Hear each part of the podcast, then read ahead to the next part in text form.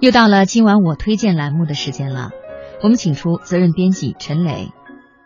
最近呢，我的工作出现了一些瓶颈，我遇到了入行十年来从来没有碰到过的类型的稿子，结果是从选题到采访到成稿都不是很顺利。有一天在回家的地铁上，我非常的疲惫，看着来来往往的人群。他们的脸上有疲惫感，但是很多人依然是满足和充实。每个人都有一些热气腾腾的劲儿，而我似乎就是那个最失败的人。这样的情绪困扰了我好几天。然而有一天，我看到了下面这篇文章，里面的主人公真的跟我很像，从小就是一帆风顺，上学、结婚、生子，包括工作，几乎都没有遇到挫折。所以这段时间觉得自己是遭遇到了不能跨过的坎儿，不过时间过去了一周又一周，这种挫败感似乎也就慢慢的平复了。就像一句话说的那样，要想知道自己这一生的极限在哪里，只能用失败来确认。失败的时候，你能确认你已经达到了极限，这就是最成功的，不会后悔。所以趁你还算年轻，还可以承受失败的时候，多来一点失败。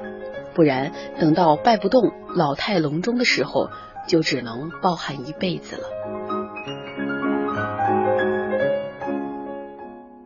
在什么时候是成功的人比较失败，而失败的人比较成功呢？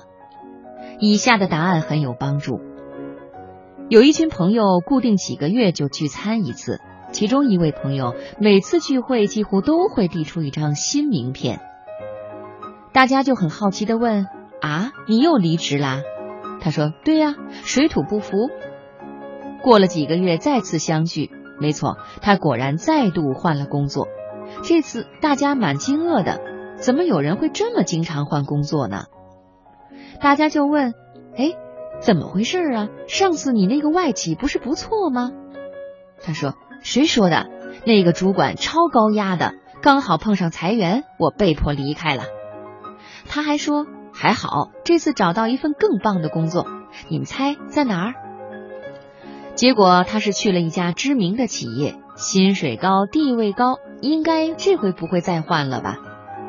过了三个月，没想到他又离职了。他说：“哎，真的好像就没有我喜欢的地方。”刚好这个时候，他那位交往两年的女友也因为喜欢上其他人分手了，没有工作，没有女友，这个朋友看起来心情真的是有一点 low。他说：“人生很失败，一直在重来。”每次都看他光鲜亮丽的递出新名片，这一次是我们第一次看到他这么沮丧。大家都想安慰他，不知从何说起。就在这时，有一位学长说话了：“哎，和你比起来，我比较失败。”他说：“研究生毕业以后，我面试第一份工作就被录取。十年来，我都待在同一个公司。我认识的第一个女生就成了我女友，现在变成我老婆。”学长徐徐的说，我们很专注的听。